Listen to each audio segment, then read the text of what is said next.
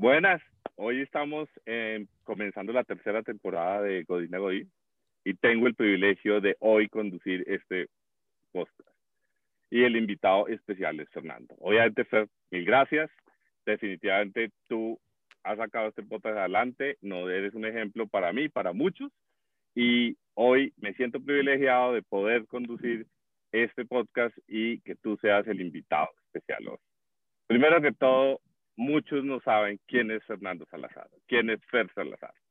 Todos hemos oído, hemos oído cómo conduces, sabemos que es una persona muy joven, que ha llegado muy lejos profesionalmente, pero la primera pregunta es, ¿quién es Fer Salazar? Cuéntanos, cuéntanos qué es, quién es Fer Salazar. Gracias, Guille. Y de entrada, gracias por la, por la propuesta. La verdad, tengo que ser bien honesto. Es, es una propuesta que me hizo Guille y que, que dije está, está excelente. No, no, se me hubiera ocurrido y, y, me encantó porque es cierto. Muchas veces conocemos el contenido del podcast o del video, de lo que sea, pero no sabemos quién está detrás, ¿no? Entonces, eh, en este caso, pues ahora te, te agradezco de nuevo y pues contar un poco de entrada tengo 30 años, eh, ahí dejo a juicio libre si, si, parezco o no parezco, pero tengo 30 años, eh, yo soy casado y tengo una niña que está por cumplir ya los dos años. La verdad es que tanto mi esposa como mi niña son mis motores, eh, es motivación ca cada vez que uno siente que, pues, que está cansado y todo, porque hay un un disclaimer importante, Guille, que, muchas veces las personas cuando ven que uno es coach, eh, que le gusta la motivación, hablar de temas, de, temas pues, positivos, ¿no? De tirados para adelante, piensan que uno no tiene malos días o, o, que uno no se cansa o que uno no tiene a veces eh, esas ganas de apagar el despertador y quedarse dormido o que a veces lo hace. Eh, y, quiero decirles que, es una, completa mentira, porque cuesta igual el mismo trabajo que a cualquier persona, porque uno no deja de ser persona. Eh, simplemente uno va encontrando herramientas para hacerlo y, las quiere compartir, porque te das cuenta que funcionan. Pero al igual, eh, he tenido esos días en los que no me levanto. También hay propósitos de año nuevo que no he cumplido y, y pues hay cosas que me cuestan trabajo. Entonces, sí, sí es algo que quiero decir porque es como reventar una burbuja, ¿no? A veces me dicen, ¿cómo le haces para siempre mantenerte positivo? Y le digo, ¿y, y quién dijo que eso pasa, no? Realmente sí, yo puedo decir que el, el 90% del tiempo lo hago, pero también hay cosas que te, que te sacan, ¿no? Entonces, eh, un, un, poco más de mí, pues yo, yo también trabajo, estoy como ejecutivo en una empresa, eh, yo estoy en el área de planeación, planeación de la demanda, y también son, son cosas que chocan, como que muchos dicen, oye, no, no me suena como de la planeación de los números, estadística, que haces metido en esto, ¿no? O sea, te gusta eh, exponer, eh, te gusta ser speaker, te gusta tener un podcast y, del otro lado me hablas de números y de cálculos y como, como que es muy distinto. Eh, la verdad sí, no, no tengo una explicación lógica, eh, pero, pero es una realidad. Eh, yo ya tengo pues ya cinco años, eh, ahora sí que liderando esta, esta posición y la verdad es que me encanta y me, apasiona eso que hago, es, es, otro lado que también me encanta y fue por eso que estudié yo ingeniero mecánico, ¿no? Siempre me ha gustado ver eh, el porqué de las cosas, cómo funcionan, desde cómo funciona un carro, desde cómo funciona una máquina y creo que no, no fue sorpresa cuando entré en este tema del coaching que empezó esta curiosidad por saber cómo funcionan las personas. Entonces, realmente yo no lo veo tan peleado con lo que estudié, eh, lo veo únicamente como que el ser humano es la máquina más compleja que, que, puede haber, entonces lo veo como que fue una preparación para siquiera poder tener un poquito de entendimiento de, de cómo, cómo opera el, el, ser humano, ¿no? Y creo que pues no, no, nos alcanza la vida, Guille, seguiremos descubriendo cómo funciona. No, algo de lo que me he dado cuenta es que no somos un libro, cada persona es un mundo completamente distinto y lo peor que puede hacer uno es asumir que, que conoce la situación del otro o que ya, ya lo que tiene la vida resuelta, porque, pues bueno, eh, sin entrar mucho en, en, temas de años pasados y cosas así de lo que hemos vivido, pero creo que la vida todos los días nos enseña que, pues sí. que no es así, que no tenemos ese, ese control. Ok, una, una, siguiendo en esa rama y siguiendo en esa tónica, pues todos tenemos un transcurso de la vida, como dices tú, nacemos, educamos, estudiamos, nos casamos, tenemos hijos, familia, etcétera, etcétera. Cuéntanos un poquito cómo es Fer, Fer, ¿qué pasó? Estudiar, nos contaste que es ingeniero mecánico, luego empezaste a trabajar profesionalmente, haces tu, empiezas a hacer tu carrera. ¿Cuándo empiezas a ser coach? ¿Por qué llegas a ser coach? ¿Cuál, ¿Qué te motivó a ser coach, a llegar a hacer esto y tener hoy un podcast tan importante y tan seguido como Godina Godín, como el ejemplo que me dabas antes de que comenzáramos esto, que mucha gente te conoce y no sabes que ya eres famoso. Así es. Bueno, pues te, cuento un poco. Eh, yo personalmente creo que, que, es algo que siempre ha estado dentro de mí, eh, pero tengo que hablar también de, de, un contexto bien, bien importante que una vez, justo en el diplomado del coaching, tuve que representar gráficamente o visualmente. Eh, nos pidieron hacer un dibujo, ¿no? De, cómo era tu historia de, la vida, cómo, cómo eras tú, pues, antes de llegar a, a este momento y, y yo creo que siempre me tocó a mí estar en una familia que me quiso mucho pero yo en este dibujo, eh, voy a tratar de explicarlo así con palabras, pero yo en este dibujo ponía eh, un jeep, ¿no? Una, una camioneta jeep, eh, como una camioneta todoterreno, que estaba rodeada de, de, puros carros que eran diferentes. Y es porque así me sentía yo en mi familia. Es, es, una, es una realidad porque yo era una persona a lo mejor muy, pues muy emocional, muy de, de, de, querer ayudar, muy, muy entregado y, también a lo mejor un poco, un poco irreverente, ¿no? Porque había ideas que, que yo no soltaba, que, que, yo creía que no deberían de ser así. Y pues por mucho tiempo, eh, muchas veces uno no se pone a pensar, pero siempre estás buscando el agrado de, de alguien, ¿no? De, sobre todo en el caso familiar, ya sea el agrado de tu mamá, el agrado de tu papá. Y en mi caso, eh, yo creo que particularmente buscaba más el agrado de mi papá. Y, y es una persona que yo admiro muchísimo. Es, es, un ejecutivo, un director de empresa, emprendedor, profesionalmente y como persona lo admiro mucho por, por el tema de principalmente su humildad, ¿no? Es una persona con los pies en la tierra y que me enseñó muchísimo, pero su forma de ver las cosas sí era muy distinta. Eh, era una persona más de, de, la parte de ser duro, de, de, la parte de trabajo duro, incansable y, y de hacer a un lado la parte emocional y, ahí es justo donde, donde yo me sentía como esta camioneta diferente, ¿no? Porque yo era muy emocional, o sea, yo, yo es una parte que siempre he tenido muy viva, siempre he querido ayudar a la gente. Y yo recuerdo mucho que me daba una, una frase, ¿no? Conforme yo iba creciendo, pues me metía en grupos de misiones cuando yo era estudiante y pues, pues al final estudias y, ya, ¿no? Entonces dedicaba mucho tiempo, ¿no? Yo me pasaba, iba los lunes, iba los miércoles, iba los jueves a la hora santa, iba los fines de semana a la misa y, luego me iba a Semana Santa, me iba a verano, me iba en, toda temporada que podía, yo estaba de, misiones y así estuve pues casi tres años. Y, y, me, conforme me iba acercando ya a, a, la parte de pues, salir de la carrera y todo esto, empezaba la frase de, puedes ayudar con dinero o con tiempo. Entonces, cuando eras estudiante, pues podías dar el tiempo, pero pues ahorita aprovecha la inteligencia, aprovecha eh, la preparación y lánzate a hacer dinero para que puedas ayudar, ¿no? Entonces, fueron modelos que yo fui aceptando, pero de una u otra manera yo siempre quería como que estar teniendo esta parte personal de, pues de, motivar a las personas, de, ayudar. Yo no sabía lo que era coaching en ese entonces, pero, pero sí de darles coaching, ¿no? De tratar de ayudarles a encontrar la respuesta, no decirles yo, esto es lo que tienes que hacer, porque yo siempre sentía que cuando llegas y abordas desde ese punto, pues siempre va a haber algo que no sabes de la otra persona, ¿no? Entonces, si tú le quieres eh, decir a un médico cómo hacer medicina, pues si tú no es tu profesión, difícilmente lo vas a hacer bien, ¿no? Pero, pero en este caso yo me gustaba como que ayudar a las personas a encontrar las respuestas, eh, tratar de animar a las personas y es algo que siempre estuvo ahí. De hecho, eh, mi esposa ya después, cuando decidí todo este tema del coaching y todo, me decía, me, enseñaba y me decía de, de, correos que yo le mandaba cuando, cuando éramos novios, ya ahorita hacíamos la cuenta casi 10 años ya de conocernos y, y, pues yo estudiante y todo, y me decías que ve, tú desde los correos ahí me ponías temas de, de dale para arriba y si sí se puede, y siempre estuviste motivándome desde antes, desde que nos conocíamos. Entonces, yo te puedo decir que es algo que siempre estuvo conmigo, pero cuando yo empecé a, a, a ver como decisiones más, más por mí, fue, yo creo que prácticamente en mi tercer trabajo. Eh, un poco de contexto es, yo estaba en la carrera y hacía prácticas para una cementera. Salí de la carrera y trabajé en la cementera. Y después de ahí me fui al negocio familiar, que tiene que ver con los seguros.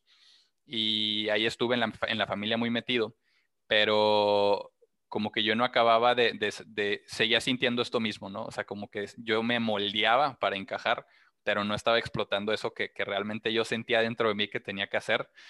Y, y la verdad que me sentía como con un hueco porque dije, ok, ya dejé de hacer lo que hacía, dejé de ayudar, me clavé en la parte profesional, eh, ya me gradué, ya estoy trabajando, ya estoy ganando dinero, pero no, no, me, siento, no me siento al 100, o sea, no, no me siento lleno y me sentía más lleno cuando sin tener nada de eso, ni trabajo, ni título, ni nada, estaba yo allá en la Sierra de Zacatecas ayudando a personas y decía, ¿qué, qué es, no? Pero no lo lograba descifrar hasta que yo salgo del negocio familiar y me voy a trabajar a la empresa en la que hoy laboro y pues quieras lo que no, ahora empiezas a pasar 12, 14 horas fuera de casa, eh, convives con otras personas, eh, tienes espacio como para pensar tú y, poco a poco empezó este proceso como de, quiebres, ¿no? Como que se empezaron a, quebrar algunas cosas en las que yo empecé a como que encontrar mi propia voz, ¿no? Como a conectar y decir, pues es lo que yo realmente quiero, ¿no? Pero aún así lo veía yo como que estaba peleado pues la rama profesional con la rama del coaching, entonces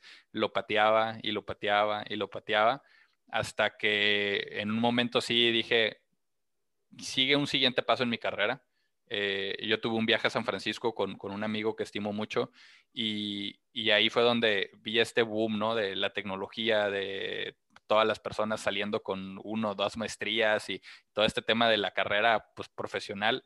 Y la verdad es que me hice chiquito. Dije, órale, oye, pues estas personas tienen mi edad, ya están haciendo un MBA en Stanford, ya están eh, trabajando para Google, para Facebook, para, y están haciendo X cantidad de dinero y decía yo, ay, ah, o sea, yo me sentía cómodo allá y sentía que era de los buenos y aquí llego y me comparé tal cual y, y me hice chiquito y dije, necesito, necesito empezar a crecer y recuerdo que la plática era, pues entonces lo que sigue es hacer un MBA, hacerlo en el extranjero y, la verdad es que yo ahí a la persona que le agradezco muchísimo es a mi esposa porque yo empecé a ir a preparaciones y empecé a pagar cursos y todo porque yo ya iba camino a, me voy a ir a Canadá a hacer un MBA. Esa era mi meta ahora, ¿no?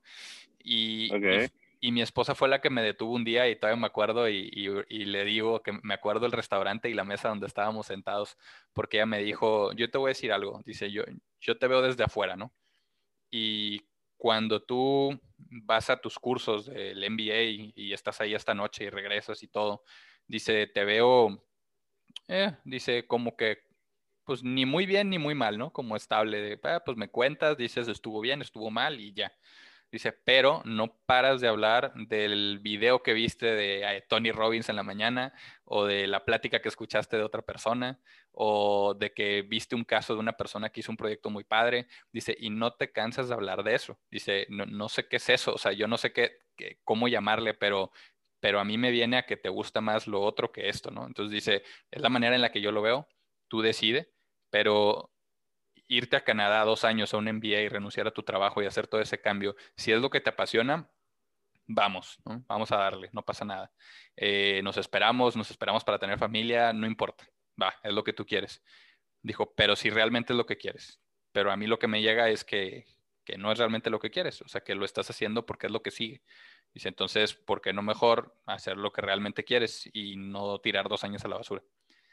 Y, y te prometo que en ese momento sentí yo como que me estrellé contra una pared y, y dije, sí es cierto, o sea, ¿por qué lo estoy haciendo? Era para llenar una expectativa, para agradar a un círculo de personas que eran importantes para mí, para aparentar ser parte de los demás, la verdad. Eh, y dije, pues sería como seguir siendo este Jeep en un grupito de carros que son diferentes, ¿no? Y, pues todos quieren ir por la calle, yo me quiero ir por acá por la terracería, pero, pero pues le doy por la calle porque no quiero ser diferente.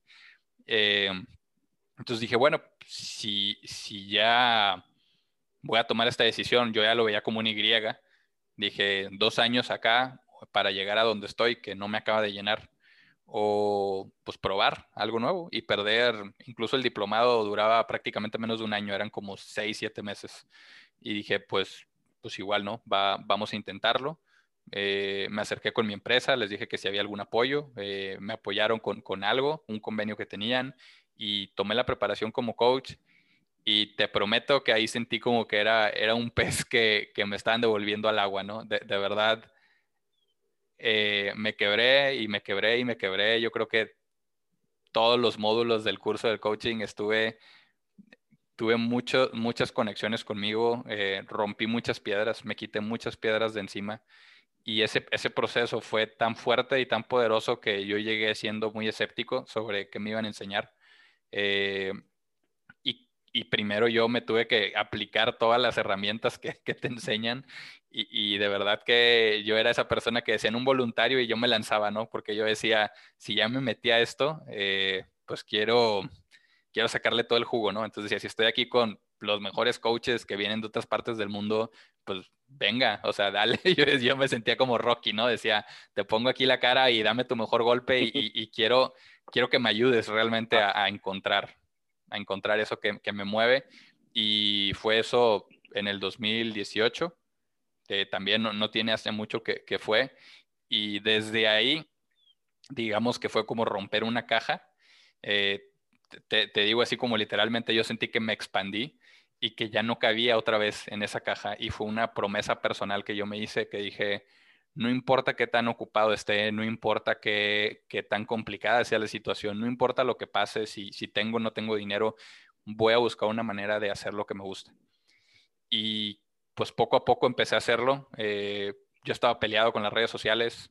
Ahorita paso tiempo en las redes sociales, paso mucho tiempo y ahí subo mi contenido, porque pasé a verlo como una herramienta para poder hacerlo 24/7. Entonces yo no pensaba en, en, un tema de a ver quién, quién tiene más seguidores, sino, oye, pues si yo estoy muy ocupado de lunes a viernes en un trabajo ejecutivo y puedo publicar algo que aparezca a las 12 del mediodía y le llegue a 100 mil, 100 mil, 200 mil personas, estoy haciendo un impacto. Entonces estoy haciendo un impacto y poco a poco se fueron moviendo piezas que me fueron empujando hacia, hacia, hacia dar ese salto y empecé con redes.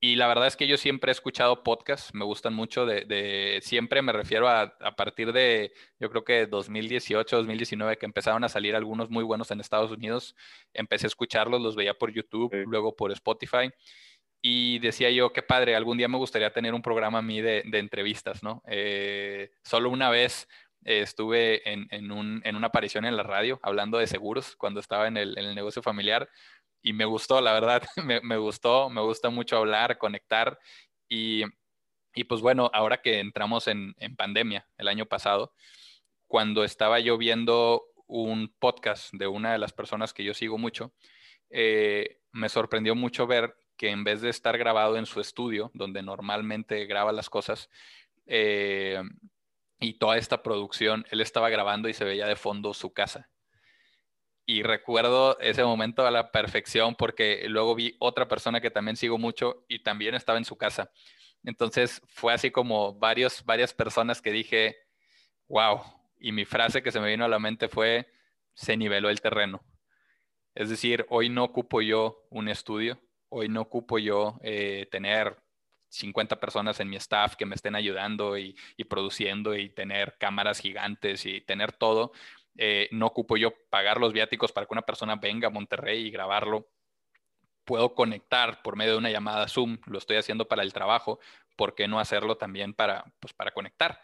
Y fue así como decidí hacer el podcast, eh, decidí tener un primer invitado, eh, que de hecho fue Mauricio, eh, que también lo, conoces, y, dije, pues va, tengamos una, una, una intervención, platiquemos, platiquemos de, lo que tú haces, y, tuvimos una plática muy, muy buena que hablamos de la esperanza y, y, de verdad que yo dije, es como poner la primera estaca y dije, lo disfruté, me, me, me gustó, conecté, aprendí mucho yo, porque también a veces me dicen de que, oye, qué padre, ¿no? Es una, es una labor como muy a beneficencia de todos. Y le dije, pues también es un poco egoísta, ¿no? Porque yo invité a Guilla al programa porque yo quería conocer de Guilla y de su historia. Y yo aprendí mucho pero al compartirla le sirve a muchas otras personas. Entonces es, es doble, doble propósito. Eh, entonces primero recibo yo y luego comparto, aunque suene egoísta, pero es la verdad. Y, y, eso sí, algo que yo aprendí en este diplomado del coaching fue que cuando yo compartí una vez mi historia, es esto que te cuento de los carros, cada una de las personas que estaba ahí interpretó algo diferente de mi historia y aprendió algo diferente de mi historia y se llevó tarea porque habían entendido algo de mi historia. Y yo decía, pues para mí si me dices cuál es tu parte más importante, yo te digo esta.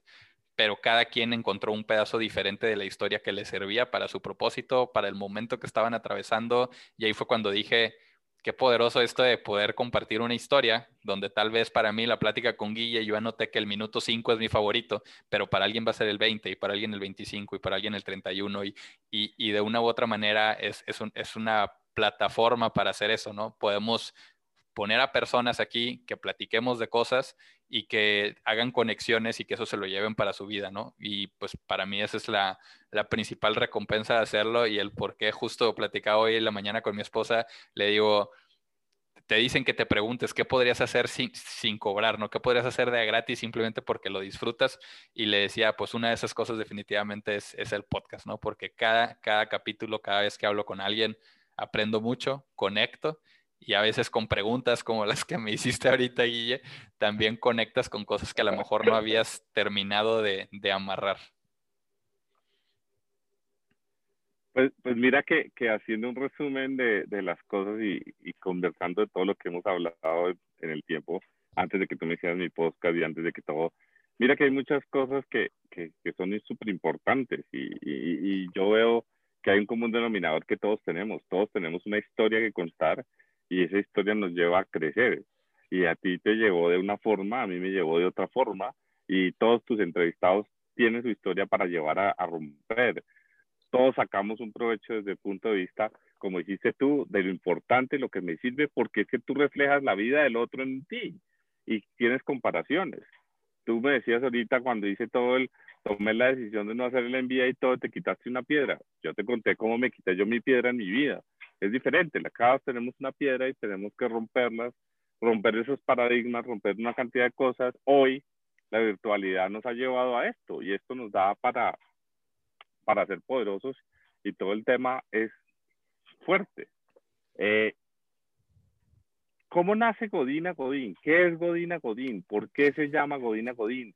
Eh, ¿Cuándo arrancó? Quiero que les cuentes a todos ¿qué fue esa, esa parte? Creo que, que, esto que nos has contado es súper básico para entender quién es Fer. Definitivamente ya entendemos cómo llegaste a esto. Eh, obviamente el apoyo de tu señora y eh, uno siempre tiene alguien que nos empuja. Yo lo llamo en mi vida y creo que tú y yo nos entendemos porque tenemos la espiritualidad y el catolicismo muy metido en nuestras vidas. Siempre tenemos un angelito que nos va a dar el guía en el paso al, a, adelante. Entonces, cuéntanos un poquito qué es eso. Godina, Godín, ¿cómo nació? Yo me acuerdo que esa pregunta te la hice antes de que me hicieras mi, mi podcast, pero cuéntale a la gente cómo nace, cómo aparece, cómo todo.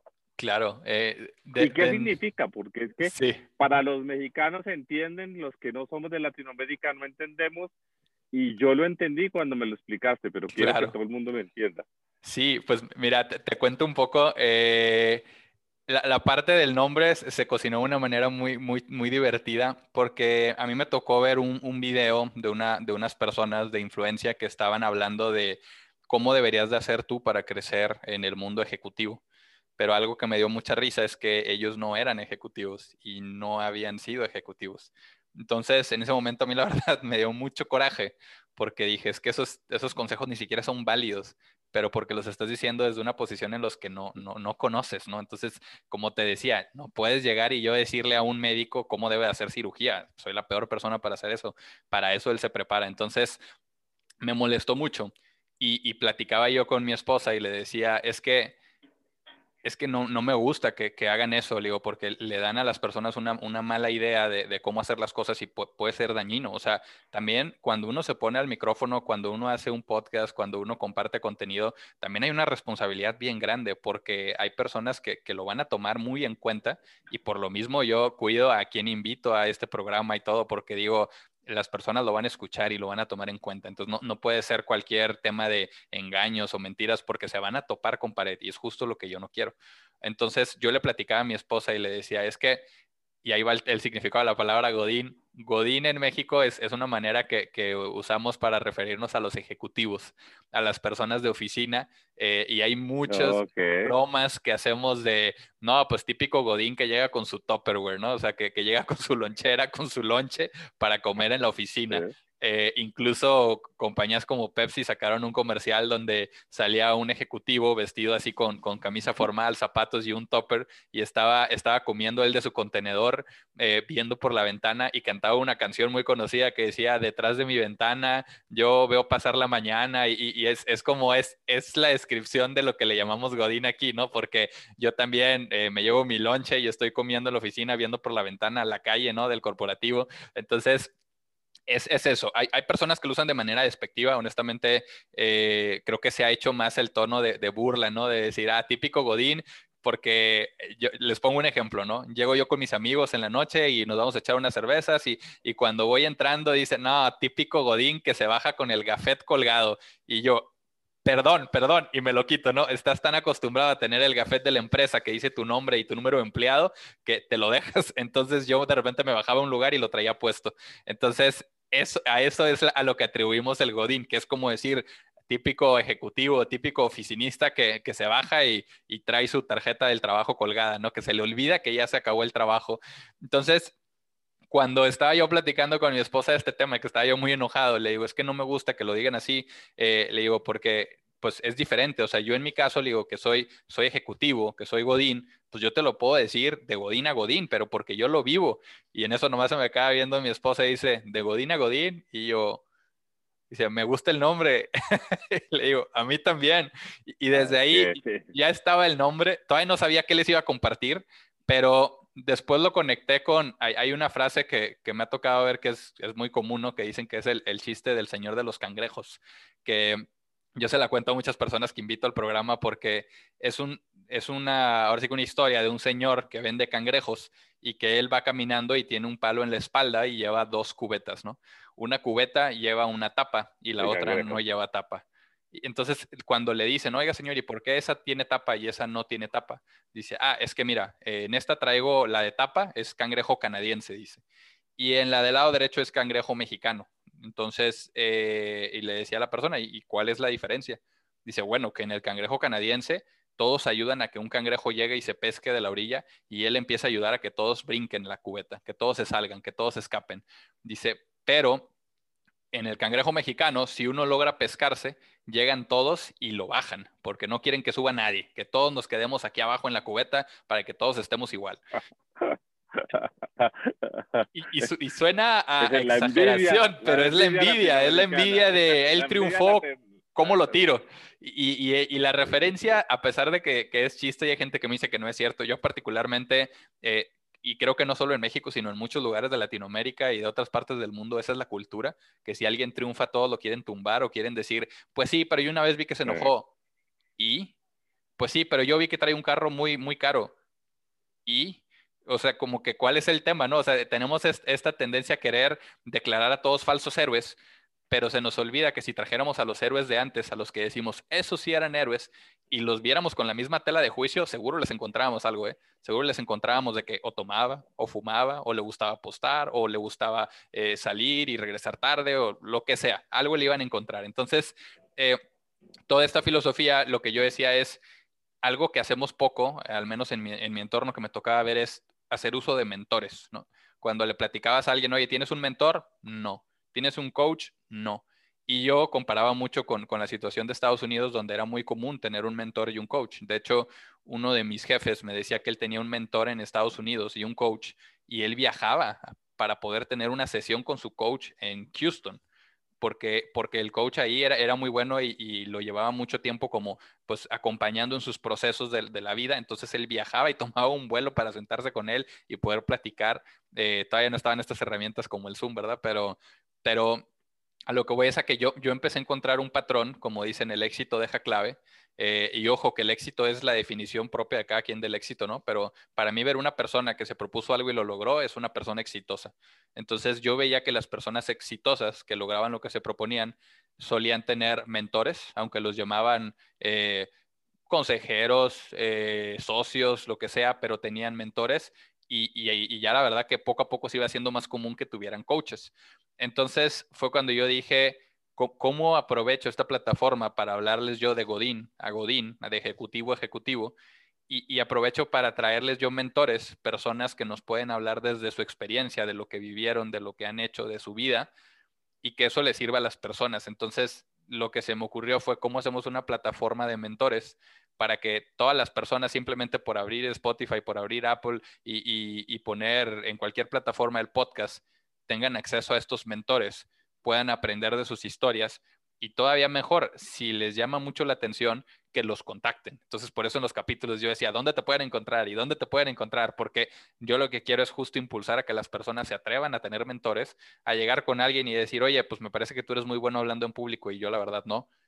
Explícame, enséñame, qué me, qué me aconsejas, qué me sugieres.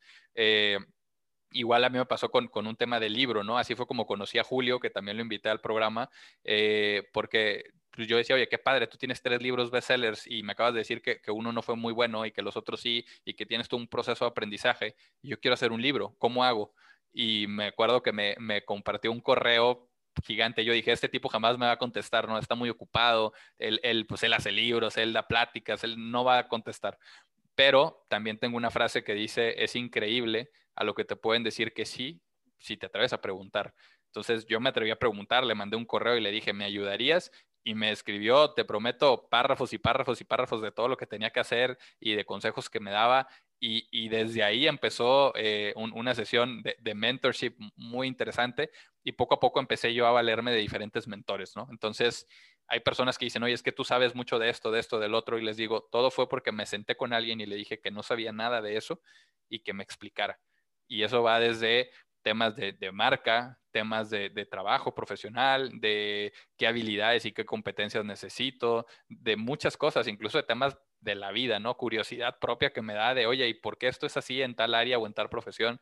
Y de todo aprende uno, ¿no? Yo creo que lo único que, puede hacer uno que es, es un error fatal es pensar que ya lo sabes todo y que ya no tienes nada que aprender, porque de cada persona y de cada historia puedes aprender. Entonces, redondeando un poco todo esto, Guille, es así como, como se mezcla y, ojo que, como dicen, uno no puede conectar los puntos hacia enfrente, siempre los conectas hacia atrás. Entonces yo digo, ok, venía este camino, ¿no? Que yo ya tenía de ayudar a las personas. Hoy las redes sociales eh, y plataformas de audio me dan esa plataforma para poder llegar a más personas, ¿no? Porque yo digo, yo quiero llegar a millones de personas y llegar a millones de personas, pues ocupas algo que te ayude a hacer este efecto multiplicador. Entonces digo, yo quiero transformar la vida de millones de personas, encontré una herramienta en todas las plataformas digitales y sociales y de ahí dije, eh, ahora sí que yo soy ejecutivo, yo, yo quiero ayudar a los ejecutivos y quiero llevarles cosas que les aporten valor. Eh, luego me acerqué con mentores, y, les pedí, los invité a, esta, a esta parte de participar en el programa tras este propósito. Por eso, como dices, cuando te entrevisté te conté yo cómo había salido Godín a Godín y que yo digo es para conectar a los líderes de hoy con los líderes del mañana. Entonces, es, eso para mí era la unión poderosa que yo quería crear y que la verdad hoy me siento súper agradecido porque de forma muy, muy natural, eh, muy fluida se ha venido dando. Y pues bueno, hoy estamos aquí platicando, como bien decías, Guille, de una tercera temporada y yo particularmente me siento muy contento, ¿no? Porque empezó en pandemia. Empezó en marzo del año pasado. Ahorita estamos, para los que lo escuchen después, pues estamos en el 2021 eh, y esto empezó en marzo. Estamos apenas por cumplir el año, pues ya prácticamente a semanas de cumplir el año de que nació el podcast. Eh, y, y, de verdad que pues ha sido una experiencia muy, muy enriquecedora. Les prometo que en marzo y en abril eran incluso mayo, fueron de los meses que estuve más ocupado laboralmente hablando por todo el tema de contingencia en la empresa en la que yo trabajo era de locos, ¿no? O sea, estábamos corriendo todo el día, pero esto era como mi valvulita de escape, ¿no? Era mi momento para desconectarme, para hacer algo diferente. Y, y, me servía a mí para recargar baterías, ¿no? Cuando haces lo que te gusta, no te cansa, ¿no? O sea, levantarte a las 5 para preparar todo, para hacer algo que te gusta, se siente bien diferente que levantarte a las 5 para hacer algo que te gusta. Eh, o, sea, cuando haces lo que te gusta y lo que no te gusta, se siente diferente. Y, creo que es algo que hay que, hay que platicar más, ¿no? Porque no, se trata del tema económico solamente, ¿no? Hay personas que creen que, que, pues, el dame más dinero y ya con eso estoy bien y ya me siento feliz, pero realmente no es así, ¿no? O sea, realmente creo que la, felicidad a veces está subvaluada. Decimos que vale muy poco y, la verdad es que vale todo, porque si tú no estás bien en lo que estás haciendo, ahora sí que es colateral, vas golpeando a todo lo que te rodea, tu familia, tus amigos, eh, tú personalmente, tu, paz no, no, la tienes porque pues estás haciendo algo que no te gusta. Y, a veces las personas dicen, ¿cuál es la carrera ideal? ¿Cuál es el trabajo ideal? El que te guste. Si tú eres feliz estando eh, cocinando, cocina. Si tú eres feliz eh, haciendo coaching, haz coaching. Si tú eres feliz entrenando personas, entrena personas. Pero esto creo que es lo que a lo mejor y no suena tan, tan, tan de moda o tan bonito como lo que sí nos enseñan en la tele y en todas las redes sociales, pero se trata de eso, porque de verdad que si tú te pones a querer competir contra otros negocios que hacen lo que les apasiona, no puedes. No puedes, porque, porque ellos lo hacen con un amor que le van a dedicar cada minuto de su día y no se van a cansar. Y tú sí te vas a cansar, porque estás haciendo algo que no, porque alguien te dijo que ya hay dinero. Bueno, pues eh, yo creo que que hoy más que nunca nos damos cuenta que de todo, de todo se puede hacer dinero, eh, pero primero van las ganas, primero va el esfuerzo, primero es que disfrutes lo que haces. Y a mí me encanta algo que dice Gary Vaynerchuk, que él dice, no, no, emprendas para hacerte rico, dice, em, emprende para hacer lo que te guste, 24/7. Y vas a estar feliz. Eventualmente va a llegar dinero y muy probablemente más dinero del que tenías, pero no lo hagas por eso. Hazlo para hacer lo que te gusta, para disfrutar tus días. Y, creo que es algo que también va dentro de este propósito del podcast, ¿no? O sea, cómo, cómo les abres a unas personas un panorama de muchos temas, de diferentes áreas, de diferentes opiniones, y cuando abres todas esas perspectivas, pues también hay, más campo para elegir. Y a veces cuando estamos metidos en una misma caja, pues, pues no, no logras ver una salida, no logras ver algo diferente, ¿no? Entonces, creo que es un poco eso del, cómo se han ido moviendo las cosas. Eh, otra frase que me encanta es que la, vida no te sucede a ti, sucede para ti. Y, de verdad que estoy convencido porque, porque cuando me pongo yo a pensar, si yo hubiera hecho un plan táctico para que todo esto se moviera y llegáramos a este momento de estar aquí grabando una tercera temporada, no, se puede. No, se puede, porque... Pues mira, mira que no, es que oyendo todo lo que dices, vuelves a lo esencial de lo principal que dijiste desde un principio. ¿Qué es lo que te gusta a ti? Y lo que me gusta a mí, que yo me identifico totalmente contigo, es ayudar a la gente. Y esa ayuda a la gente nos llena, nos da fortaleza para seguir con otras cosas. Porque profesionalmente siempre has estado. Y yo te lo dije en mi podcast, yo muchas veces me cuestioné por qué trabajar en una multinacional de y si a mí me gustaba ayudar a la gente, ¿por qué no? Y creo que mi Dios, tú y yo que creemos, nos puso ahí para hacer una misión y para ayudar a la gente. Y nos tocó ayudar a Godina Goin, como dices tú. Es, es, la enseñanza de poder ayudar a la gente y poder ayudar en temas. Hoy la tecnología y las cosas nos llevan a otro tema social. Y creo que es el mensaje más lindo que tú puedes dar, es que hoy definitivamente esto existe porque te gusta ayudar a la gente y lo vas a seguir haciendo. Te voy a hacer la última pregunta para que cerremos este podcast. Va. ¿Qué viene para Godina Godín? ¿Qué viene para Fer Salazar? ¿Y qué esperamos en el 2021 y de aquí para adelante en Fer Salazar? Porque Fer Salazar hoy es una mesa, un líder, un coach, muchos lo miran. Me encanta oír tus podcasts, lo que sea. Todo, todo el mundo te ve como te das, pero hoy has logrado un camino muy importante y créete, estás lejos Sí, eh, ¿qué, viene? Eh, definitivamente les voy a ser bien, bien sincero porque también cuando te preguntan de que cómo llegas hasta cierto punto, creo que todos tenemos un proceso de convencimiento en el que vamos agarrando nosotros seguridad antes de aventarnos hacia algo. Y yo creo que todo este proceso que he vivido, toda la temporada pasada, incluso me voy atrás, o sea, antes de yo entrevistar a una persona, yo grababa solo en mi carro o, o grababa solo en la casa porque también yo quería sentirme cómodo con tener un micrófono aquí pegado y perderle el miedo a una cámara y, y de hecho toda la primera temporada yo no salía en cámara, era el puro micrófono, entonces, y, y hay quien me dice, oye, ¿por qué no lo borras? Y digo, no, porque eso fue parte de mi proceso. O sea, yo quiero voltear atrás después y decir, así empecé cuando me daba pena a mí grabarme. Pero, ¿qué, qué es un poco de esto? Creo que hasta el año pasado y toda esta temporada, eh, pues venía yo con mucho, mucho empuje a hacer las cosas yo, ¿no? Es decir, a hacer las cosas yo, a no pedir ayuda, a tratar de sacar yo todo, pues con los recursos que pudiera encontrar. Eh, y, pues invitaba gente al podcast, pero todo lo que era el podcast lo hacía yo, ¿no? Desde las imágenes, desde las publicaciones, eh, ediciones, subir a YouTube, todo, todo, todo lo quería hacer yo. Eh, y poco a poco me, me, he ido convenciendo de este efecto multiplicativo cuando, cuando tú te conectas con otras personas, cuando te atreves a pedir ayuda otra vez. Y, y, y eso es lo que viene, ¿no? Que viene hacia adelante, alianzas, que viene hacia adelante, pues tener a más de una persona en un capítulo conectando, compartiendo. Eh, vienen muchos capítulos, ahorita ya de entrada a este momento ya están los próximos nueve capítulos, eh, ahora sí que dibujados, agendados y todo, y la verdad que me siento muy contento, pero viene una temporada donde quiero eh, un, un proceso personal que yo tengo es cómo cómo vas cada vez siendo mejor en lo que haces, pero compitiendo contigo, ¿no? Entonces, una tercera temporada tiene que ser mejor que una segunda, ¿no? Tiene que haber un progreso.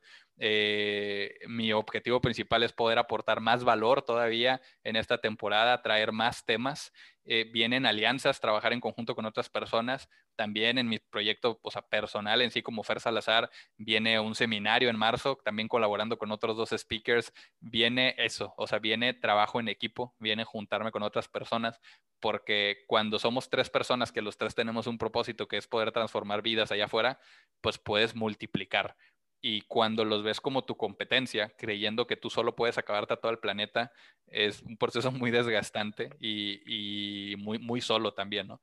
Entonces, nos habían enseñado que el camino hacia lo que tú querías era un camino solo.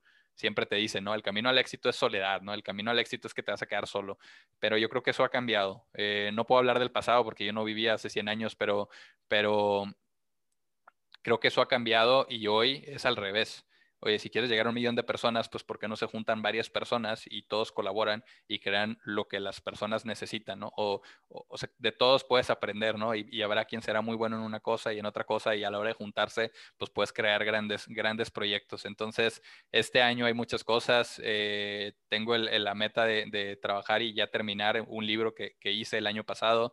Eh, está esta tercera temporada. Viene este seminario, que es algo que llevo dibujando desde el año pasado y que pues ya se va a hacer realidad ahora en marzo y que pronto podrán ver ahí en redes sociales, eh, vienen muchas cosas, ¿no? Creo que cada vez, como te decía, como a la hora de hacer lo que te gusta no te cansa, en vez de yo estar pensando cómo le bajo a la carga, estoy viendo qué más puedo hacer, porque eso me llena el vaso, ¿no? Entonces, eh, y, y, una frase que me decían a mí mucho cuando estaba en misiones era, sirve de lo que derrama de tu vaso no de lo que ya hay en el vaso, porque si no te vas a acabar secando.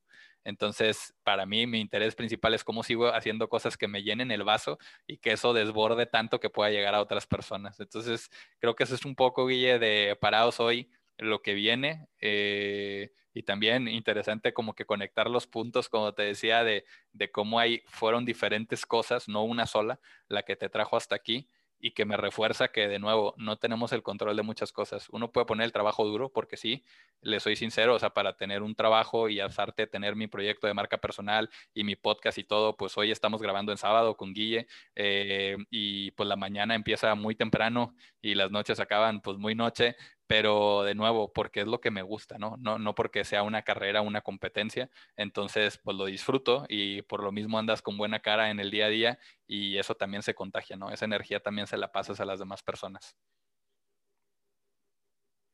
Bueno, Fer, me queda solamente darte las gracias por haberme permitido hacer este podcast. Para mí fue un honor, pues obviamente fue una idea loca que salió cuando hiciste una pregunta en tu chat ¿qué hay nuevo para este año? ¿Qué se les ocurre? Y yo dije esto, tú me seguiste la cuerda, lo hicimos, no estoy en Bogotá, o esto es desde la sabana cundiboyacense, en un pueblo que se llama Susa, y gracias a Dios México y Colombia y México se pueden conectar y hacer esto, y gracias por aportarme, dejarme guiar este podcast, te deseo lo mejor, y tú sabes que aquí cuentas con un gran amigo. Oye, cuéntanos dónde te seguimos, porque la gente también necesita saber dónde sigue a Fer Salazar en tus redes. claro que sí, eh, muchas, muchas gracias. Eh, pues de, entrada, eh, aquí se están escuchando el podcast en, Instagram, en, Facebook como fersalazar.lc. Eh, de Life Coach y eh, también me pueden encontrar en, LinkedIn como Fernando Salazar Gallardo. Y pues bueno, por, por cualquiera de esas redes, por ahí podemos conectar. Recientemente incursioné también en TikTok como fersalazar.lc, entonces también ahí pueden encontrar videos. No salgo bailando ni mucho menos, pero ahí hay contenido también para sumar. Entonces, pues bueno, ese, es un poco de los lugares donde me pueden encontrar. Guille, de verdad, muchas gracias. Como dices, fue una idea loca, pero creo que a veces hay que danzar en el momento y, y por eso cuando me lo dijiste dije, vamos a darle. Ahora sí que lo único que puede salir es algo bueno y de verdad que lo disfruté mucho. Es, es diferente ahora ser el entrevistado y no el que entrevista, eh, pero lo, lo, disfruté mucho, Guille. Muchas, en muchas tu gracias. propio canal, ¿no? En, en mi propio canal. canal. Es, eso es todavía canal. más raro. muchas, muchas okay, gracias, Guille. Muchas gracias.